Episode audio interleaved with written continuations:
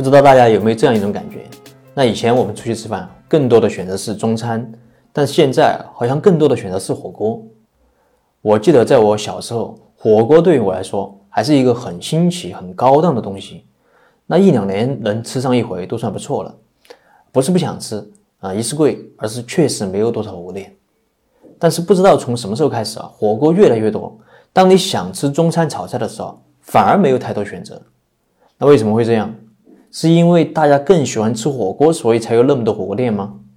那可能事实恰恰相反，是因为火锅店越来越多，中餐越来越少，我们没得选。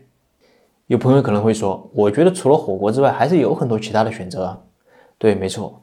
所以这个问题啊，更为确切的说法是，能吃到厨师现炒现做的机会越来越少，那更多的都是半成品，甚至是只需要经过简单加热即可食用成品，而火锅就是其中的代表。是什么导致了这样的现象？那一个很重要的原因就是资本的追逐。那数据显示，除了去年受疫情影响，餐饮市场规模有所减小之外，那近几年餐饮业一直保持着高速的增长。那增长率一直在百分之十左右，甚至要高于 GDP 的增速。那二零一九年餐饮行业的收入已经接近了五万亿，如此巨大的市场，那自然是逃不过资本的追逐。资本做事向来都是雷声大雨点小，什么要做长期主义，要做真正的价值投资，说的好听，但真正开始做事了，没有几个有耐心的。他们关心的不是你的理想啊，他们只关心你这个项目一年能开多少家分店。能有多少营业额，利润率是多少？能不能保证我的投资收益？那他们可没耐心跟你玩小而美的餐饮。那什么样的餐饮更容易得到资本的青睐？标准化可复制。而想要做到标准化可复制，那厨师就是其中最不稳定的因素。比如说，你开一家店需要三个厨师，那么开一百家店就需要培养三百个厨师。你能培养这么多厨师吗？那正规的中餐厨师培养周期是很长的。就算你有这么多厨师，你能保证每家店的口味都一样吗？盐少许是多少盐？那火候又怎么控制？如果哪天门店火了，厨师要求涨工资怎么办？那不涨他就走，他把该学的都学到了，他要自己去创业。所以，如果一个餐厅依赖于厨师，那么不可控的因素就太多了。而传统的老板怎么做？是不是自己上啊，自己当大厨，然后厨房里是自己的舅舅、姑妈、小姨子、表弟？但是啊，就算把能做事的亲戚都找来，你能开一百家店吗？如果你要开一百家店，你又得培养厨师，那这就陷入了一个死循环。所以解决的方案目前来看就只有一种，就是标准化。而想要做到标准化，可以快速复制，就要去厨师化，建立一套不依赖于厨师个人技术的标准化操作流程。当然，标准化不仅仅是菜品的标准化，还有服务的标准化、管理的标准化等等。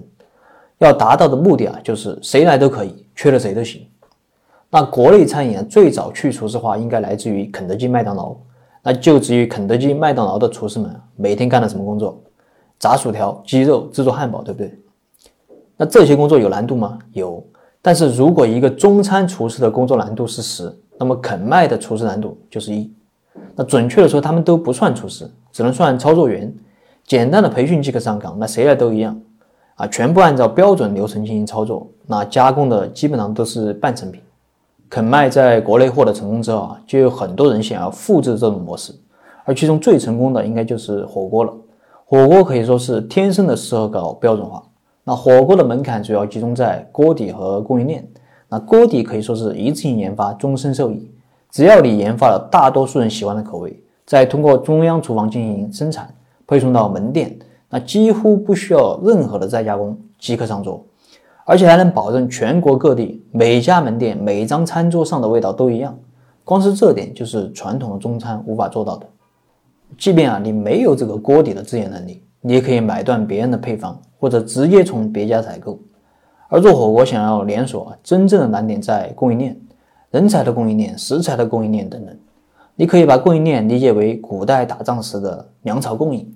那越大的战争，越是考验粮草的供应。那关于供应链，我们以后有时间专门做一些内容，那这里就不做过多的阐述了。那除了火锅之外，还有什么？你在某些点评网站上看到的各种锅、烧烤、快餐，是不是都是这样？当然，还有一个就是外卖料理包。那现在专门做外卖的商家有几个会请专门的厨师？在用餐高峰期，一些商家的外卖订单高达几百甚至上千，再加上配送时间和成本的限制，有几家还会让厨师现炒现做，能给你放几根现煮的青菜都算不错了。所以，资本的追逐加速了餐饮行业的去厨师化，也改变着我们的用餐习惯。那以后可能不是你想吃什么就能吃什么，而是资本让你吃什么，你就得吃什么。那说了这么多，回到我们本期的问题：资本真的能消灭厨师吗？我记得几年前看过一部电影叫《雪国列车》，里面有很多人每天的食物就是机器里面生产出来的能量棒。那可能在我有生之年，或许不会发生这种情况。但是不可否认的是，资本的追逐让市场对厨师的需求越来越小。那以后的厨师可能大部分就像现在企业里面的产品经理，专门做标准化的研究。当然，可能还是会有少数有情怀的人愿意坚持用真正的厨师为你做菜，但是他们能坚持多久，没有人知道。好了，这一期的内容就跟大家分享到这里，我是范全峰，我们下一期再见。